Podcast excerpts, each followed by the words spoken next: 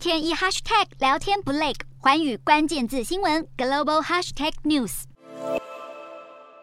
美国国务卿宣布，副国务卿雪曼已经和中国驻美大使秦刚会面，时间在台湾时间二十三号晚上。虽然两人对谈内容并未被说明，但美国之音驻国务院记者的消息表示，双方讨论重点跟台海议题相关。北京当局不满美国议长佩洛西访台，接连几天在台湾周边实施前所未有的包围军演，还单方面终止了与美国在军事与违禁药品管控和气候变迁等多领域合作。现在雪曼与秦刚传出会面消息，显示在外交对峙之际，美中双方依然保持沟通管道。不过贸易竞争也同样持续。美国商务部在二十三号公告，将七个中国实体列入出口管制黑名单，指控这些实体进口美国产品，用以支持中方的军事现代化行动。遭管制的实体大多跟航太领域有关，包含中国航天科技集团与空间技术研究院旗下几间研究所，还有电子科技集团以及珠海欧比特控制工程公司等等。对上述这些实体提供材料服务的美国供应商，也必须在出货之前获得许可。